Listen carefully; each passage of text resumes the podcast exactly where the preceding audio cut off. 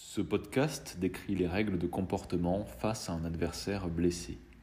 Il y a deux règles à retenir. La première, c'est qu'un blessé est un adversaire mis hors de combat et donc protégé.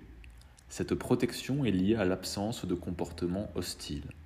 En revanche, un adversaire blessé qui continue le combat, qui reprend les armes ou s'apprête à faire détonner une ceinture d'explosifs, reste un objectif militaire et peut être capturé ou tué.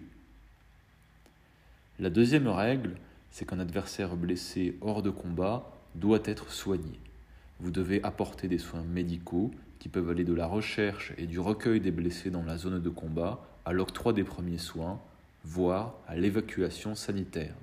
C'est une obligation de moyens, c'est-à-dire que vous devez faire ce que vous pouvez faire en fonction des circonstances opérationnelles, en fonction de vos moyens et de la présence de personnel médical sur place.